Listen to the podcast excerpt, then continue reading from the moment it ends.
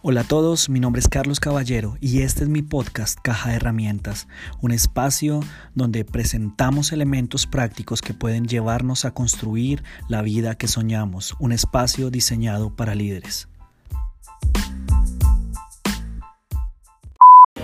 Vamos a leer Esther capítulo 8, versículo 17.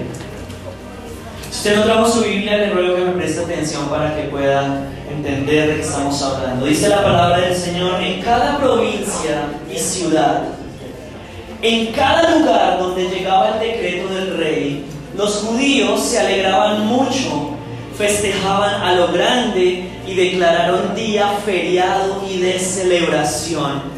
También muchas personas del territorio se hicieron judíos por temor a lo que pudieran hacerle los judíos. Señor, te damos gracias en esta mañana por tu palabra. Yo creo que tu palabra es viva, es eficaz, Señor, y llega hasta donde nuestras, nuestros esfuerzos no pueden llegar. Así que yo te ruego que en este día, Señor, esta semilla que va a ser lanzada llegue a lo profundo de los corazones, Señor. Toda distracción, Señor, que pueda haber en nuestras mentes, la rendimos a tus pies en esta hora. Y declaramos, Señor, que somos buena tierra. Si quiere, dígale, Señor, yo soy buena tierra. Y esta palabra, Señor, no solamente va a sembrarse, sino va a producir fruto en abundancia, que me va a bendecir a mí, pero también va a bendecir a los que me rodean. En el nombre de Jesús, amén. Y amén. Y si usted ama a Jesús, le un aplauso en esta mañana. Si está agradecido con Jesús, aplauso por su fidelidad. Hermanos, casi que no se acaba enero. Fue eterno, enero 92, alcancé a contar yo. Ya vamos en febrero y se viene marzo, se viene marzo, es un mes muy especial, en marzo cumplo años yo, así que les estoy avisando con tiempo para que alcancen a retirar el subsidio de compensar y me puedan comprar algo.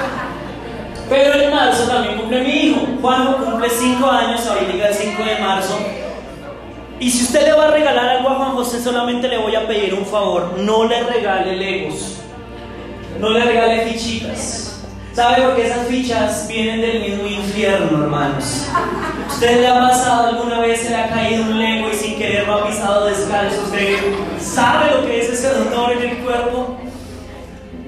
Y por si fuera poco, Juan José, todos esos legos, él no los arma, sino que él sencillamente me dice a mi papi, hágame el favor y me arma estos muñecos. Y mi capacidad intelectual no llega hasta ese punto, hermanos. A mí me fue muy mal en matemáticas. Yo armo eso, pero me demoro una eternidad. Lento, pero, pero a los tres meses le termino de armar el muñequito. Y alguno de ustedes dirá, pero es que cómo va a decir que eso es difícil, eso es lo más fácil que puede haber. Y yo le digo, está bien, hay gente con mucha capacidad para todo lo que tiene que ver con armar esas cositas. Y uno diría, bueno, los, legos que le traen a Juan José son de 200, 250 fichas, pero imagínese armar un lego de 500 fichas. ¿Quién cree que lo podría armar? Levante la mano. Y usted dice, a mí no me queda difícil. ¿Alguno? ¿Nadie? Todos son igual de impedidos a mí, que bueno. Imagínese armar un lego de mil fichas. O un rompecabezas, imagínese un, lego o un rompecabezas de un millón de fichas. Primero uno tendría que no tener empleo ni vida para poder terminar eso. Pero lo otro tendría que tener mucha capacidad mental para poderlo hacer. Imagínese un Lego de 6 mil millones de fichas. Imposible. Pero sabe, eso sirve como analogía también para lo siguiente. A veces nosotros percibimos nuestra relación con Dios de esa manera. Creemos y queremos entender a Dios con esta mente finita y queremos encasillarlo y decir, yo ya sé cómo Dios actúa, yo ya conozco el orden en que Dios hace las cosas. Si ayuno, pasa esto. Si oro, todos los días va a pasar esto. Si tomo la Santa Cena, entre semana no me van a robar, no me va a pasar nada malo. Y creemos que entendemos a Dios en nuestra capacidad. Pero yo, yo, yo les digo es, imagínense qué capacidad de mente tiene Dios para mover 6 mil millones de fichas alrededor del planeta y saber lo que está haciendo con cada uno de nosotros en este lugar. ¿Cuál es la capacidad de nuestro Dios? Y a veces creemos que somos capaces de encasillarlo. Y lo único que nosotros podemos hacer es sencillamente aprender a confiar en Él. Dios sabe cómo está haciendo las cosas en la vida de cada uno de nosotros. Y a través de esta historia, 10 capítulos que tiene el libro de Esther, hemos estado viendo cómo Dios, aunque no se menciona su nombre, siempre podemos ver el respaldo y las huellas de Dios en cada una de las situaciones. Desde el principio lo vimos. Esther fue una niña huérfana, una niña que creció sin familia, pero ahí estuvo Dios para que su primo Mardoqueo la adoptara como parte de su familia, porque había un plan mucho mayor que ella tenía que cumplir. Dios, aunque no se menciona, también participó cuando Jerjes, ¿se acuerdan? Mandó desfilar a todas sus riquezas y entre ellas pidió que saliera su esposa a desfilar. La esposa se negó y entonces la quitó del puesto y luego tuvo que armar un reinado para escoger una nueva reina. Y Dios estaba detrás de cada uno de esos detalles para que Esther fuera la elegida y subiera al trono. De hecho, Mardoqueo más adelante le dice, ¿quién sabe si no fuiste puesta por Dios en, en este reino para un momento como este? Luego, Amán se levanta como el enemigo de todos los judíos porque se ofende con, con Mardoqueo que no se postra ante él y planea hacer un genocidio. Entonces Mardoqueo se asusta y va y acude a su prima y le dice, prima, nos van a matar, van a acabar con todos. Y si usted no hace nada, usted también va a morir porque no se le olvide usted es judía y no va a haber nadie que la salve. Y vuelve y le repite, ¿quién sabe si Dios no la puso en este reino para un momento como este? ¿Quién sabe si su propósito no se tiene que cumplir precisamente en este momento? Pero lo increíble de todo y a donde yo quiero llevarnos hoy es. Desde el capítulo 1 hasta el capítulo 4 pasaron 4 años. Y, donde nos encontramos en el capítulo 8 ya han pasado 9 años desde que Esther subió al poder. Y Amán, el malo de la historia, se empecinó con matar a los judíos porque Mardoqueo no se postró ante él. Pero lo interesante de la historia es que desde el momento en que Mardoqueo no se postró ante Amán, y en el momento en el que Amán convence al rey de que se haga el decreto para matar a todos los judíos, pasaron cinco años. Quiere decir que Mardoqueo llevaba cinco años amargado en su corazón. Usted no se ha puesto a pensar, pero la amargura y las ofensas crecen mejor en silencio. Y hay gente que tiene la idea, el tiempo lo sana todo. Mentira. El tiempo no sana las cosas. Si usted no está dispuesto a perdonar y a cambiar su vida, aunque pasen 10 años, la amargura va a seguir consumiendo su corazón. Y Amán llevaba 5 años ofendido con Mardoqueo porque no se postró ante él. Y si usted no aprende a perdonar, la amargura lo puede llevar muy, muy lejos. Y entonces Amán tenía en su corazón esto, es que cuando yo pasé, Mardoqueo me irrespetó porque Mardoqueo no se mostró ante mi mentira. Lo que pasa es que Mardoqueo respetaba más a Dios que a cualquier ser humano. Y él entendía que nosotros al único al que no le mostramos se llama Dios. Al único al que le rogamos se llama Dios. Porque Él es el único que tiene el poder de hacer lo que nosotros necesitamos hacer. Pero Mardoqueo se ofendió porque el otro no hizo lo que él esperaba que hiciera y se comenzó a llenar de amargura y de amargura y de amargura. Y mire lo que dice Hebreos capítulo 12, versículo 15. Es una advertencia para todos nosotros los que estamos en este lugar. Hebreos 12, 15 dice de la siguiente manera, cuídense unos a otros para que ninguno de ustedes deje de recibir la gracia de Dios. Tengan cuidado de que no brote ninguna raíz venenosa de amargura, la cual los trastorne a ustedes y envenene a muchos. ¿Sabe? La, la amargura es sencillamente lo que se ve por encima, es el fruto, pero en la raíz hay otras cosas.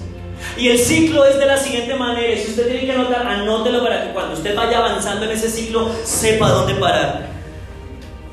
El ciclo comienza de la siguiente manera. Primero es una ofensa. Alguien lo ofende a usted. Luego de la ofensa viene la amargura. Me ofendieron, entonces me convierto en una persona amargada. Pero después de la amargura viene algo peor que se llama el resentimiento. Y después de que usted está resentido, explota algo que se llama la ira. Y después de que usted se llena de ira, viene el deseo de venganza. Y después de que usted tiene el deseo de venganza, se levanta algo que se llama odio. Y después de que usted le dio cabida al odio, viene la violencia y la violencia puede llevar a un asesinato o a un genocidio como lo que estaba pensando hacer Amán con todos los judíos. Y uno podría decir, el problema de Amán era que quería matar a los judíos. No, el problema de Amán es que no pasó por alto una ofensa que le hicieron hace cinco años. Y eso es solo un ejemplo, porque en este lugar hay algunos de ustedes que están cargando ofensas de muchos años más atrás.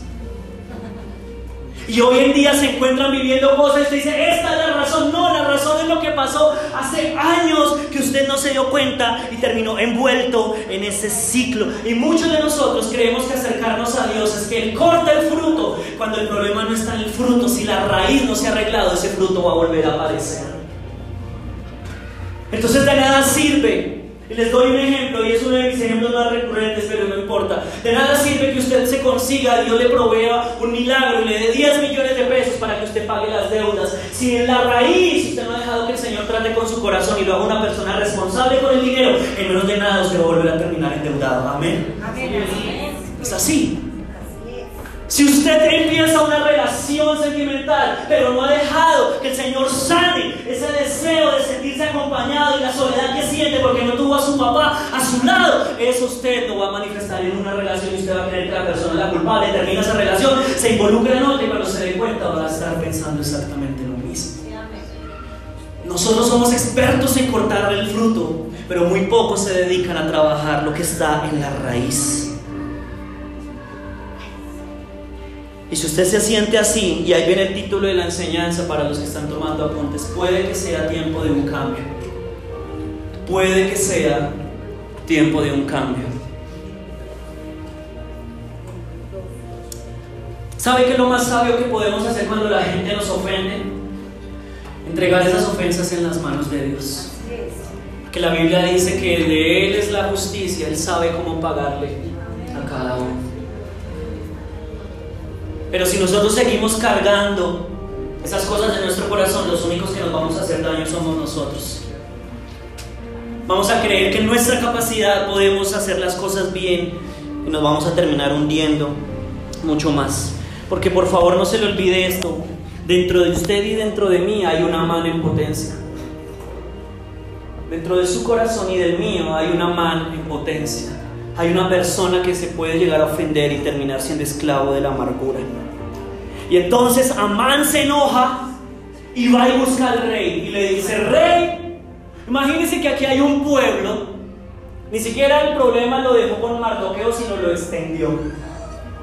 Mire, aquí hay un pueblo y resulta que ese pueblo es un pueblo que no se parece a nosotros, es un pueblo que adora a otro Dios, es un pueblo que no se ciñe a nuestras leyes, es un pueblo diferente y es un pueblo que está creciendo y se está haciendo fuerte, es un pueblo que se puede convertir en un peligro. Mi rey, desde mi consejo de sabio, decía él, pero era amargura que tenía en el corazón. Desde mi consejo le digo, rey, por favor, designemos un día en el que tengamos la oportunidad nosotros los persas de matar a cada uno de los judíos.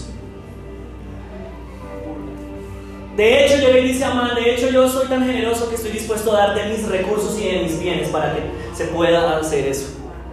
Y se designó una fecha, casi un año después, el 7 de marzo, dice la Biblia. 7 de marzo se firmó y el rey dijo, sí, tiene toda la razón, ¿cómo es posible que haya otro pueblo que no nos adore a nosotros, que no adore a nuestros dioses? Cogió su, su anillo y puso el edicto real. Ahora, hay un problema y es que Jerjes, como esposo, no sabe que Esther es judía. No sabe que su esposa hace parte de ese pueblo. Imagínense la situación. Entonces Mardoqueo se, da cuenta de eso, se asusta y va y busca a su prima, lo que les contaba hace un momento, y le dice, prima, necesitamos que nos ayude, porque si no hace algo, ese hombre nos va a matar. Esa situación se, se despertó de la nada. Y quizá alguno de nosotros hoy está atravesando situaciones que se han aparecido así sin que nosotros hubiéramos causado, sin que nosotros hubiéramos hecho nada malo. Pero yo necesito que usted me entienda algo. Muchos de los que están en este lugar desean una buena vida, pero muy pocos construyen una buena vida. Muchos desean una buena vida y sueñan y planean, pero pocos construyen una buena vida. Y lo que hizo Mardoqueo no fue solamente quedarse en deseos, ay, si alguien nos ayudara, sino que Mardoqueo actuó ante la situación y dijo, yo no me puedo quedar quieto, yo tengo que hacer algo al respecto. Y nosotros podemos empezar este año con planes, con propósitos, con metas en nuestro corazón. Pero si a altura usted no da pasos de obediencia, no hace algo al respecto, usted nunca va a ver lo que usted desea ver y todo se le va a ir en suspiros. Y yo, yo iba a decirle, puede que este año sea un tiempo de cambio para muchos de los que estamos acá. Para muchos es tiempo de pasar de las intenciones, pasar a las acciones. Esperamos que Dios se baje y haga todas las cosas. Y este libro nos demuestra una y otra vez que no es así. Dios va a respaldar lo que nosotros estemos dispuestos a hacer en obediencia a Él. Pero Él no va a hacer lo que nos corresponde a nosotros hacer. Él no va a venir esposo, Dios no va a venir a nosotros y nos va a decir, papi, le traje las flores, le traje los chocolates, le traje la invitación para que se la dé a su esposa. No va a hacer eso. Eso nos corresponde a cada uno de nosotros los hombres. Y el Señor no se va a bajar del cielo a decirle a las mujeres, mami, mire, le traje la receta, usted solamente quédese quieta que mi espíritu va a entrar en usted y usted va a cocinar como en ratatouille y tranquila que no se necesita nada más. Eso es lo que esperamos nosotros que Dios haga. Que Él venga y nos manipule como si fuera un robot y que cuando usted llegue al banco, todo lo que usted quiera y haya soñado se lo entreguen de una vez. Y así no es la vida. Y si usted deja que la situación que hoy está enfrentando siga avanzando, después va a ser algo incontrolable. Todo porque esperamos que Dios haga. Dios verá. Estamos en las manos de Dios. Y es cierto, pero hasta cierto punto, porque Dios no bendice a los perezosos, Él bendiga a la gente que es laboriosa. Si a usted le predican otro evangelio, hermano, eso es una mentira. Si usted quiere que Dios lo bendiga, hay que madrugar y hay que salir a trabajar y a esforzarse. E inclusive las mujeres que lucharon tanto por la igualdad, hermanas, arriba. arriba ese ánimo. Ya ninguna dijo amén. Amén. Y Esther entonces, ¿qué hace? Esther dice, yo tengo que hacer algo. Y Mardoqueo, sí, vaya y hable con el rey. Pero Esther dice, no, no, no, como tenemos afán, hay que hacer las cosas despacio. No, no, no, no, no, no se supone que si tenemos afán hay que actuar rápido. No, a veces el afán es la madre de muchos errores que hemos cometido. Entonces Esther dice, tengo afán, vamos a hacer las cosas despacio y proclama tres días de ayuno. Y dice, voy a buscar a Dios. Yo no estoy buscando un arreglo rápido, yo estoy buscando que Dios arregle las cosas de verdad. Entonces Esther se acerca a Dios en tres días y lo busca y le dice, Señor, direccionanos, Señor, pon gracia sobre mí. Necesito que tú me direcciones y me digas qué hacer. En el tercer día de ayuno, Esther se baña, se alista, se perfuma, se pone bien bonita porque dice, voy a ir a hablar con Jerjes, con mi esposo. Y va y lo busca. Y es tanta la gracia y el respaldo de Dios que hay sobre ella, que cuando entra, había una ley que decía que si alguien entraba donde estaba el rey sin haber sido invitado, lo podían matar. Y ella entra sin invitación, pero direccionada por el Espíritu Santo. Y nosotros a veces nos quejamos de que nos rechazan. La pregunta es, ¿usted fue dirigido por el Espíritu Santo para ir a ese lugar? ¿O sencillamente fueron sus impulsos? Y ella llega donde está el rey y el rey le extiende el cetro. Y cuando hacían eso era, has hallado favor delante de mí. Y miren lo que le dice. ¿Qué hubiéramos respondido nosotros? Llega y le dice el rey a su esposa, mi amor, me ha agradado que hayas venido. Pídeme lo que quieras, así sea la mitad de mi reino. Igual que todos los hombres en este lugar. Cuando la mujer entra con respeto a nuestra habitación. Si no ha pasado, es porque otra cosa no ha pasado. ¿Qué hubiéramos pedido muchos de nosotros? Muchos, al ver la situación de uno, hubiéramos dicho, Señor, mire, lo que está pasando es esto. Hay un señor que se llama Man y nos quiere matar y estamos en peligro. Señor, respóndanos, por favor, por favor, por favor. Y a veces esas son nuestras oraciones. Pero Esther es una mujer sabia.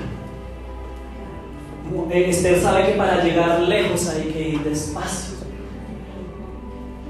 Esther quiere ir rápido, por eso hace las cosas lento. Y Esther llega y le dice, gracias por tu oferta, como toda mujer de esta iglesia respondería, pero mi corazón no está detrás de tus riquezas. Amén. Vacaciones en la playa, mi amor, yo preferiría quedarme cocinándole todo un fin de semana a usted. ¿Es así o no es así? Amén. Y ella llega y le dice, es sabia, sabia. Y entiende los tiempos. Porque yo les enseñé la segunda semana que el tiempo lo es todo. Y Esther llega y le dice, papi, mi rey, deberíamos traer esa costumbre de vuelta a estos tiempos, ¿no? mi Señor, mi Rey. Solamente quiero pedirte algo. Quiero invitarte a una comida. Pero no quiero que vengas solo, quiero que traigas a Amán.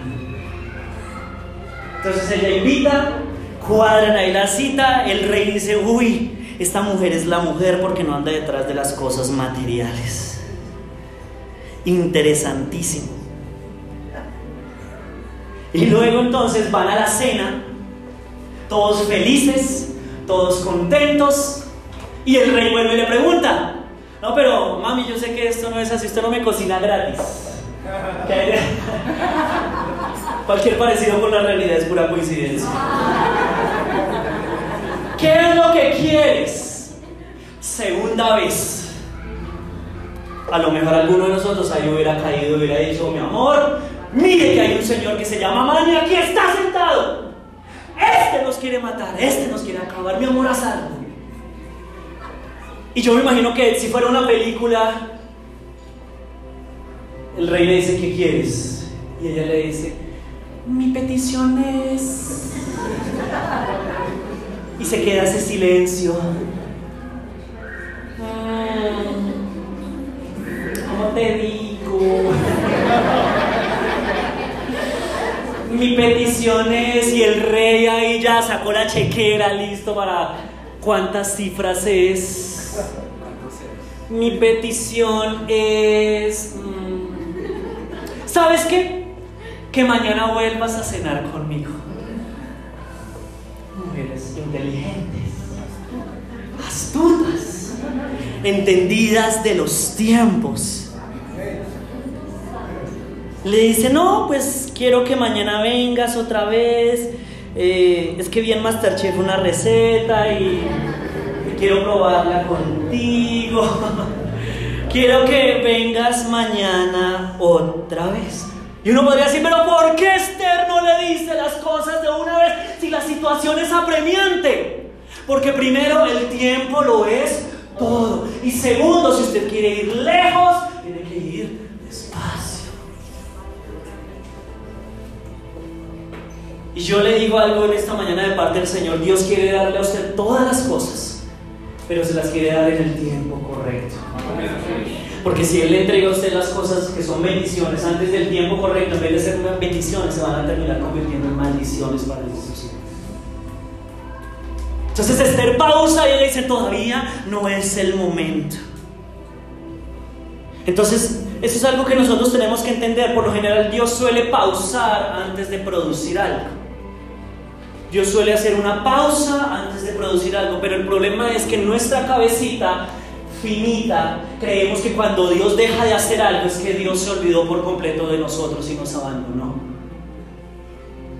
Entonces veníamos, todo iba bien y resulta que ahora de la nada todo se detiene, como que las cosas no fluyen, como que yo venía creciendo, como que yo venía haciendo esto, como que sí nos íbamos a casar, como que sí íbamos a comprar esto, como que sí iba a empezar a servir en este ministerio, pero si me llamaron y me dijeron que ya casi íbamos a empezar a trabajar, ¿qué fue lo que pasó? Por lo general Dios antes de producir, Él hace pausas.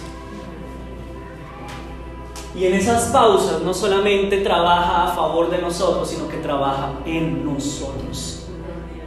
Y moldea cosas en nuestros corazones. Así que no es que Dios lo haya olvidado.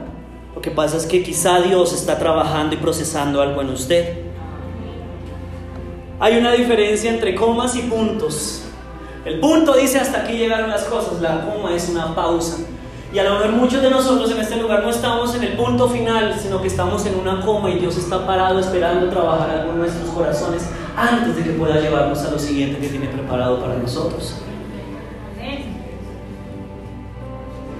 Dios nos está retirando. Tómelo como una profecía. Dios apenas está calentando a favor de nuestras vidas. Dios está en el cielo allá feliz, le estoy alistando. Aunque sienta que está desanimado, no se imagina todas las bendiciones que están a punto de venir sobre su vida si Él decide confiar en ti.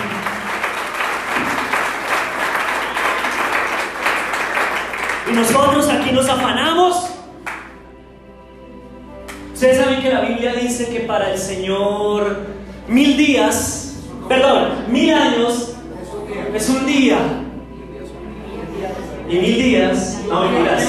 Ustedes no saben teología, que Mil, mil años son como un día y un día como mil años. Y nosotros a veces nos arrodillamos y decimos, Señor, respóndeme. Necesito pagar esto mañana. Y el Señor nos dice, tranquilo, deme un día y arreglamos. Ay, que lo entendió, lo entendió ya. Esto explíqueselo en la casa ya. Y Esther para. Pero saben, esa pausa de Esther sirvió para dos cosas. Esther para y Amán sale de la cena, sale orgulloso y va y le dice a la esposa, mi amor, imagínese, la reina hizo una cena solo para el rey y para. Soy una persona importantísima, el rey me ama y, se llenó, y se llenó de orgullo, y se llenó de altivez, y se comenzó a inflar, y se comenzó a inflar. Y la esposa le dice, no papi, felicitaciones, de verdad, yo me casé con el hombre que era, millonario, eh, apuesto no tanto, pero millonario. Y, me va a dar las cosas que yo he soñado. Y, y Amán le dice, pero es que sabe que mi amor hay una cosa que no me deja en paz. Cinco años después, lo que pasa es que hay un tipo que se llama Mardoqueo. Y me cae mal, lo odio, me fastidia verlo porque un día yo iba pasando hace cinco años. Iba pasando por la calle y él no se postró para adorarme, sino que, que porque era judío, entonces que no se postraba ante mí y le tengo fastidio. Y la esposa llega y le dice, mi amor, pues yo le tengo una idea, matémoslo. Y le tengo la, la, solución. Vamos a construir una estaca, un poste de 23 metros de alto, con una punta encima. Y usted va a ir y le va a ir a decir al rey que por favor lo autoricen para que Mardoqueo muera. Y lo vamos a clavar en ese poste por irreverente. Mira hasta dónde lleva la amargura a las personas. Y qué tristeza de esposa que tenía ese hombre también. Entonces, mire todo lo que desató la pausa de Esther. Se revelaron las verdaderas intenciones que tenía Amán. Pero por otro lado, esa misma noche, el rey no puede dormir. Y el rey se levanta y le dice a los que están con él, venga, no puedo dormir, tráigame todos los escritos, los reportes de nuestro reino. Y le leen la historia de cuando Mardoqueo lo salvó en el capítulo 2 de un atentado. Y él llega y le dice, venga, ¿qué hicimos por Mardoqueo? No, nada, no se hizo nada. Y entonces, ¿qué hacemos? No, rey, no se nos ocurre nada. Y preciso en ese momento venía Amán entrando al palacio a contarle al rey la idea que tenía del poste para matar a Mardoqueo. Y como ya estaba tan inflado, tan orgulloso, el rey le dice, Amán, preciso al hombre que yo estaba esperando. Amán, le tengo una pregunta, usted que es tan sabio, tan inteligente, dígame, ¿usted qué haría si usted fuera el rey y quisiera honrar a un hombre que se portó muy bien con usted y que usted tiene en alta estima? ¿Qué pensó Amán? Yo. Tenía tan inflado el orgullo que dijo, pues no puede haber otro en el reino, soy yo. Rey, pues a mí se me ocurre que usted debería ponerle su capa real, montarlo en su caballo real, darle algo de su tesoro real y que pusieran a alguien del reino, a un alto funcionario, para que por todas las calles lo paseara y del reino y le dijera a la gente en viva voz, miren lo que hace el rey cuando tiene favor con alguna persona. Y entonces Amán se estaba diciendo, uy, mire todo lo que voy a decir cuando dice el rey, perfecto, Amán, le voy a encargar entonces que usted haga eso con Mardoqueo. Se dice que la Biblia no es interesante, no, hermano, lo aburrido es usted, la Biblia es muy chévere. Y entonces, imagínese, le tocó a Amán llevar a Mardoqueo a desfilarlo por todo el reino. ¿Usted cree? No, yo creo que no dijo, miren lo que el rey hace con los hombres que la mano. Yo creo que miren aquí con alegría al hombre que el rey quiere y lo paseó, pero con una cara de tristeza y con una cara de amargura. Esa pausa de Esther convirtió a Amán en una, de un asesino a un sirviente. A veces parar y pensar puede cambiar las cosas para siempre. Y saben, cuando usted pausa y deja que Dios se encargue de hacer justicia, esos que le hicieron daño pueden terminar sirviéndole a sus pies. Aquellos que se burlaron, aquellos que le hicieron daño pueden terminar viniendo a pedirle perdón por todo lo que hicieron. Pero la pausa, por eso les decía, la pausa no fue algo que Esther hiciera por propia voluntad. Yo creo de todo mi corazón que la pausa fue direccionada por el Espíritu Santo. Y necesitamos al Espíritu Santo en nuestras vidas. Nuestras familias necesitan al Espíritu Santo. Nuestros negocios necesitan al Espíritu Santo. Esta iglesia necesita al Espíritu Santo. Cada vez que uno se sube a predicar en este lugar necesitamos del Espíritu Santo. Él es el único capaz de hacer las cosas bien y de hacerlas duraderas. Y el Espíritu Santo tiene dos funciones, escúchenme bien. Con nosotros cumple la función de limitar y cumple la función de liberar. Limitar y liberar. Y quiero que me entienda este concepto. Cuando digo limitar no me estoy diciendo que nos impida hacer cosas, no. Lo que quiero decir cuando el Espíritu Santo nos limita es que Él nos va a hablar y nos va a decir quieto, todavía no es tiempo de moverse.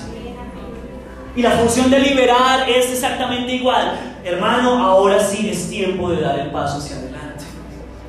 Esa es la voz del Espíritu Santo. Lo necesitamos sí o no en todas las, las áreas de nuestra vida.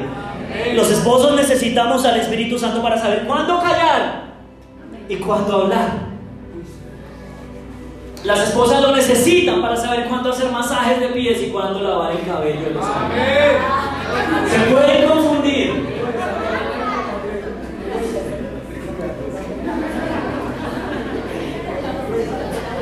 Necesitamos al Espíritu Santo para que nos diga cuándo es tiempo de cambiar y cuándo es tiempo de parar. Necesitamos al Espíritu Santo para que nos diga, ahora es el momento de empezar el proyecto. Y también que nos diga, quieto, todavía no es el momento porque va a terminar más endeudado de lo que está. Necesitamos la voz de Él que nos diga, ahora es el momento de empezar una relación. Y lo necesitamos para que nos diga qué hace con 13 años pensando en un noviazgo.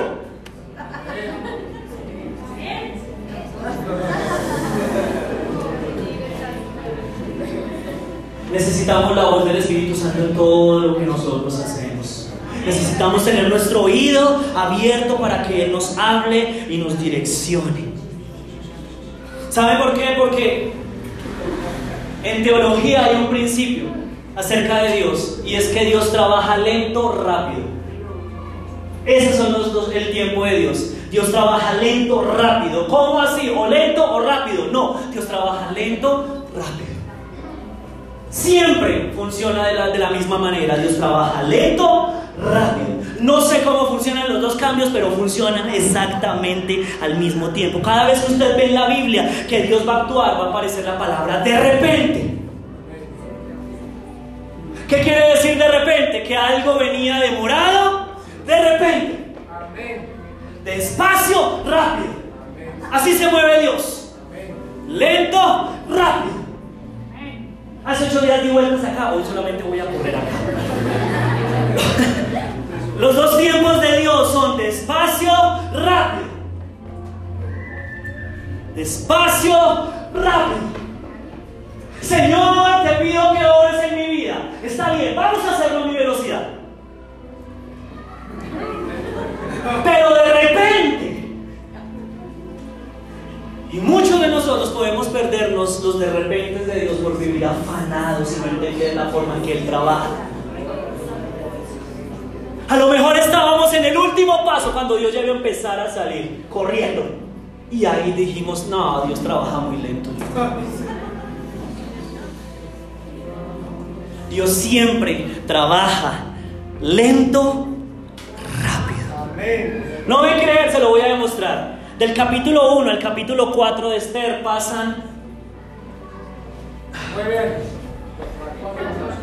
nueve años. Y del capítulo 5 al capítulo 8 pasan 24 horas. Imagínense eso. Lento, rápido. Señor, tengo 22 años, me voy a quedar solo. Lento. Y cuando vengan los 30 hermanos, ese noviazgo dura 3 meses y se casan una vez. Lento, rápido. Así va a pasar. Señor, quiero entrar a estudiar. Y usted averigua por acá, averigua por acá y todo lento. Pero cuando aparece la opción, entregue este papel, este papel, este papel, este papel, todo sale rapidísimo, el crédito, todo, todo, todo. Se muere el tío que tenía la herencia, todo se apareja. lento, rápido.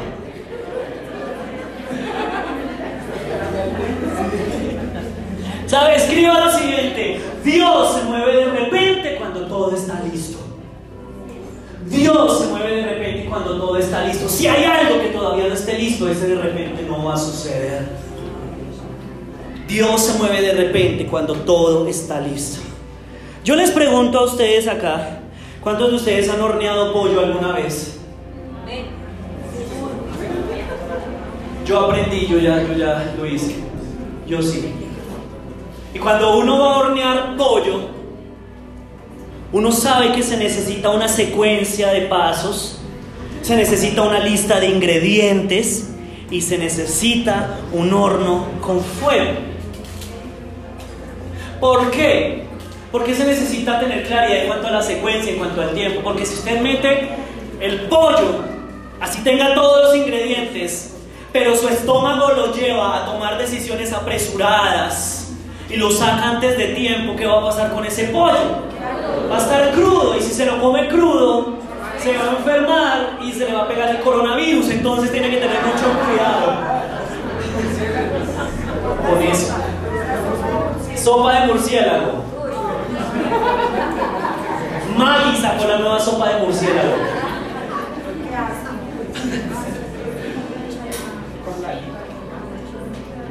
Entonces de nada sirve tener los ingredientes correctos, de nada sirve tener el pollo, de nada sirve tener el fuego si el tiempo no es el indicado. Y escúchenme bien, mis queridos, muchos de los que están acá han fracasado en cosas que han hecho porque el hambre les ha ganado y han sacado lo que Dios quería hacer antes de tiempo. Y ahora están en noviazgos antes de tiempo. Y ahora se metieron a estudiar lo que no querían porque se afanaron por el hambre antes del tiempo. Se, pudieron, se pusieron a pedir préstamos y créditos y gotas a gotas y ahora...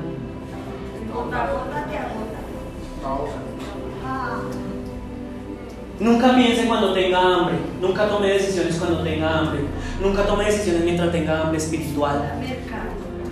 Nunca tome decisiones apresuradas cuando tenga hambre emocional. Si ya vea, me estoy quedando solo, sola, necesito a alguien que me quiera. Así sea calvo, desde que tenga dientes, no importa.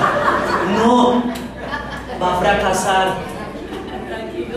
No tenemos plata, no con Lady hemos tenido que ir aprendiendo eso. Han habido momentos en que se está acabando la plata del diario, se está acabando la plata del diario, se está acabando la plata del diario y uno comienza, Señor, Señor, la plata, y el hambre comienza a subir y lo primero que uno piensa es, un avance con la tarjeta de crédito, pero no, no, no, no, no. Nosotros confiamos en que Dios va a proveer y de la nada hemos visto cómo Dios apareja lo que nosotros necesitamos.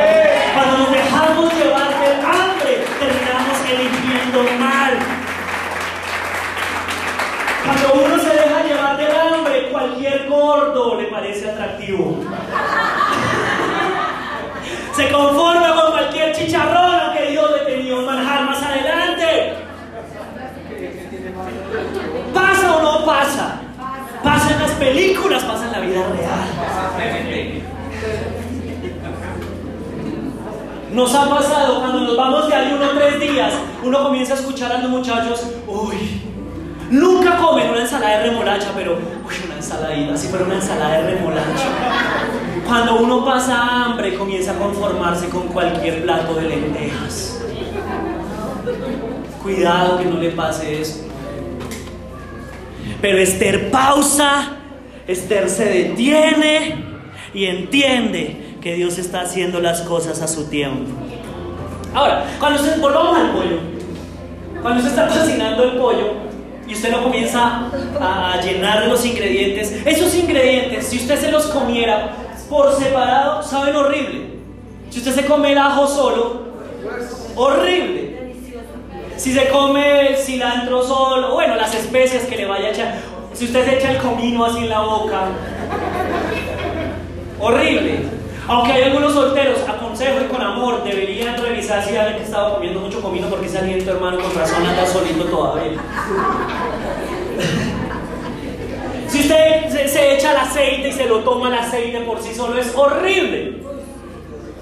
Pero cuando usted hace la mezcla de ingredientes, unta el pollito, lo mete al horno, lo deja el tiempo que tiene que estar y al cabo del tiempo necesario lo saca y luego lo prueba, esa combinación va a ser algo delicioso. Entonces en nuestra vida el Señor a veces, antes de darnos el de repente, va despacio y lo que nos regala, ¿sabe qué es? Nosotros somos ese pollito y vamos para el horno. Y después de que salgamos del horno, nuestra vida va a ser algo delicioso y de olor fragante.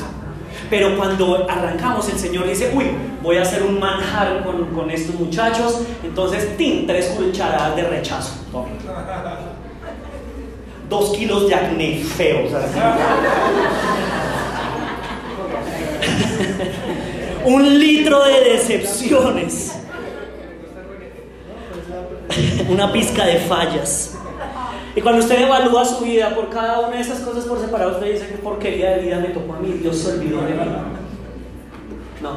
Pero si usted permite que Dios mezcle esas cosas, cosas difíciles que hemos vivido, nos meta al horno y hay que atravesar el fuego, y el fuego se llama vida, y van a haber dificultades y van a haber problemas, pero si dejamos que Dios nos procese, cuando salgamos de ese horno, nuestra vida no va a ser la misma, de la misma manera que cuando entró y Dios le aseguro está cocinando en su vida algo espectacular y usted se va a disfrutar, usted va a disfrutar de lo que Él está haciendo más adelante. Ahora, si usted me pregunta, Carlos, pero ¿cuándo? No sé. Yo quisiera decirle, pero primero creo que no tengo ese don de profecía. Carlos, ¿cuándo Dios va a responder? No sé. No sé por qué Dios trabaja lento, rápido. Yo no tengo respuesta. Y hay 6 mil millones de personas que Él está moviendo a la vez para que todas las cosas se encajen perfectamente. Amén. Y a lo mejor el empleo de sus sueños todavía está un poquito lejos porque el jefe hasta ahora viene viajando desde China para Colombia. No, desde China no, perdón.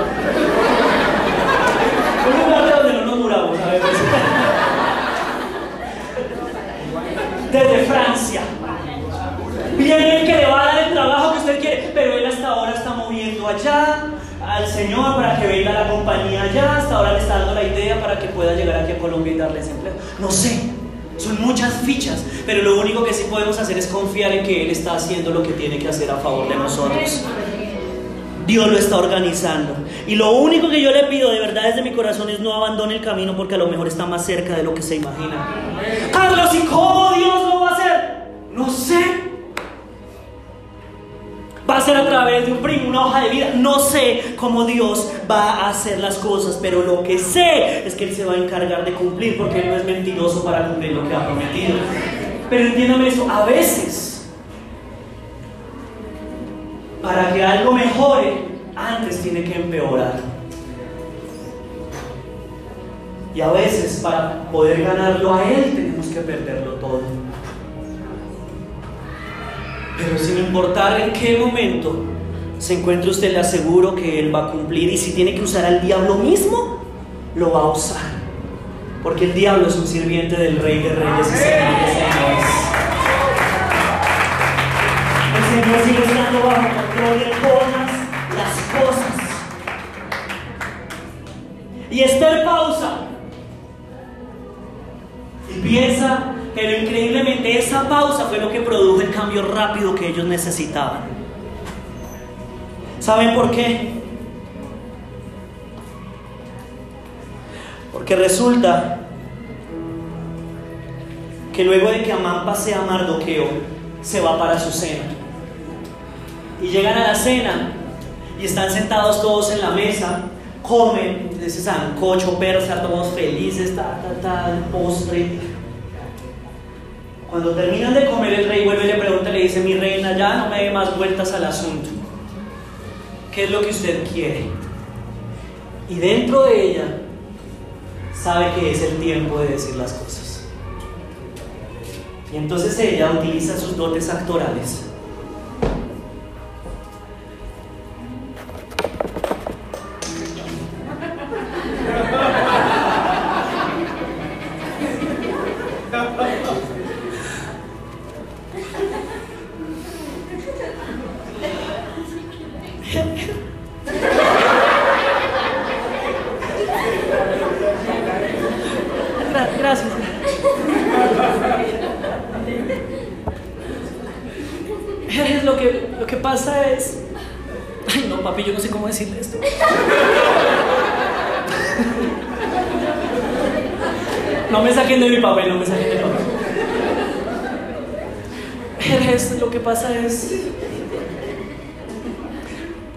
A matar.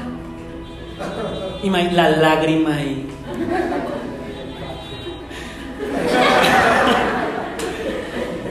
Jerez, vamos a morir y... Jerez, yo soy judía. Le confesó. Y Jerjes, ¿cómo así? ¿Cómo así que la van a matar? Sí, Jerjes, es que usted firmó un decreto. Es que no quiero mirarlo, Jerjes. Es que...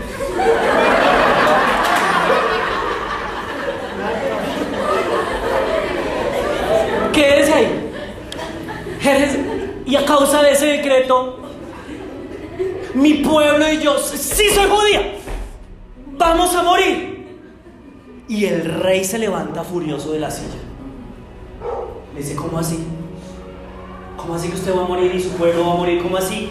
¿Quién salió con ese cuentecito? ¿Quién? Dice la Biblia, ¿quién se atreve a tocarla a usted un pelo?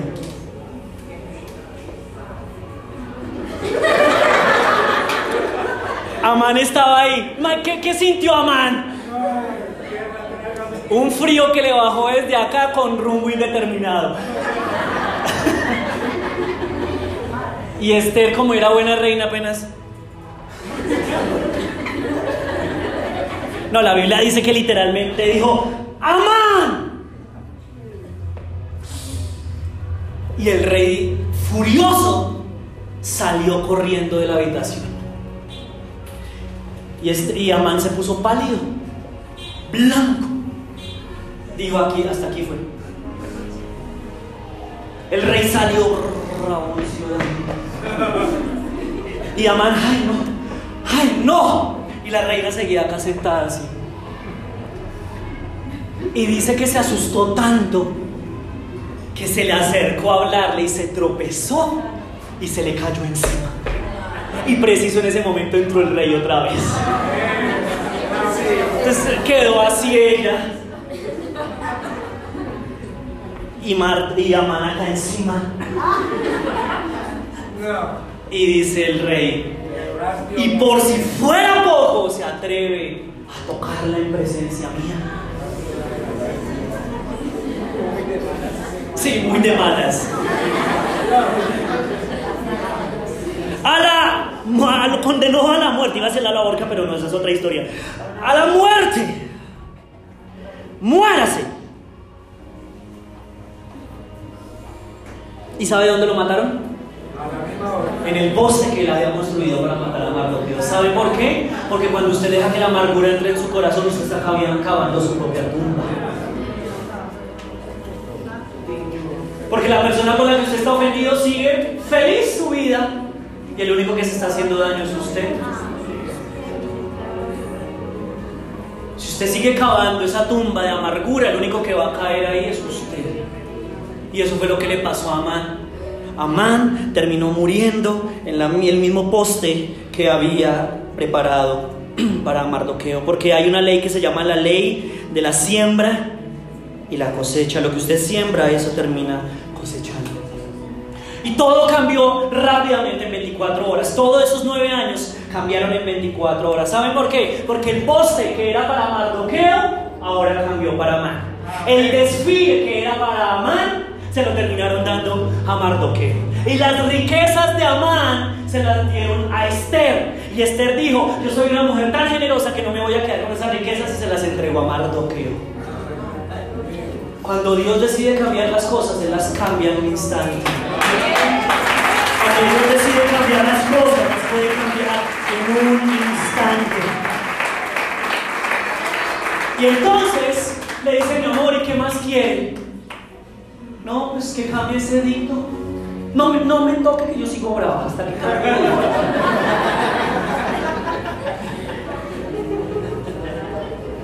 Y así pasa ya la iglesia y levanta las manos sin haber hablado mí. Así toma la santa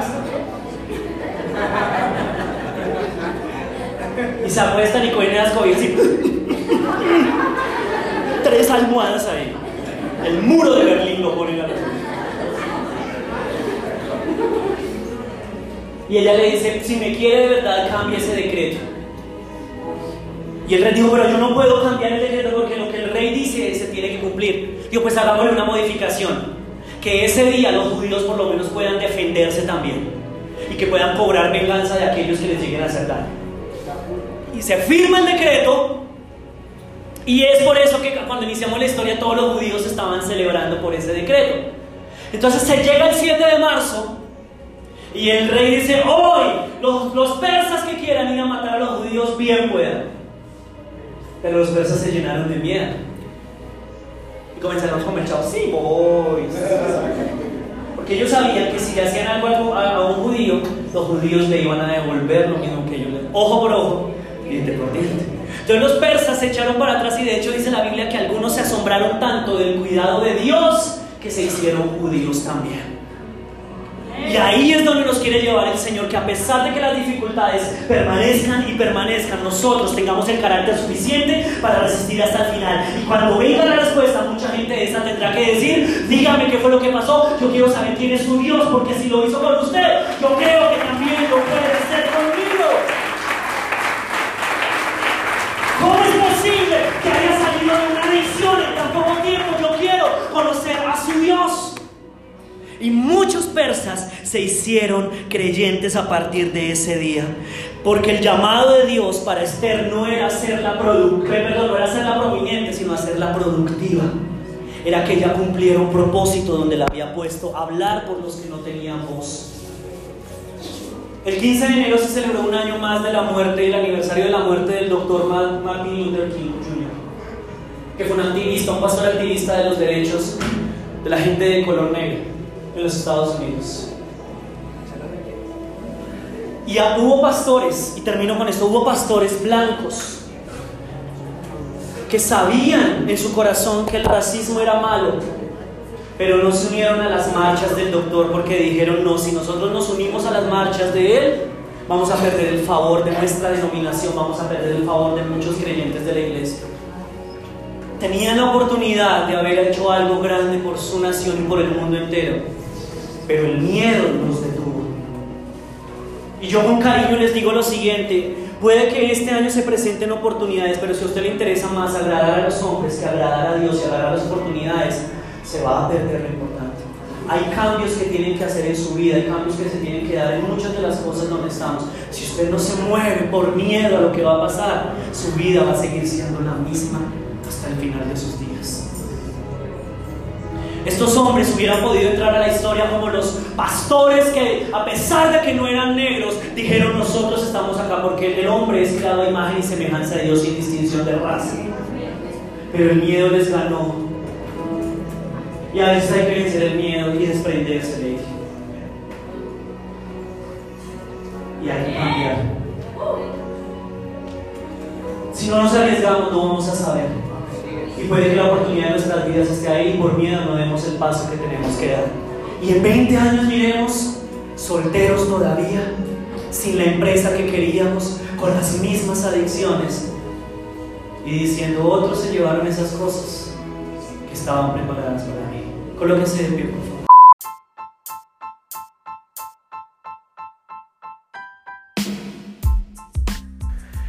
No siendo más, muchísimas gracias nuevamente por sacar este tiempo para escuchar, para seguir creciendo como líderes y como personas en todas las áreas de nuestra vida. Que tengan una muy buena semana. Nos vemos el próximo viernes. Chao.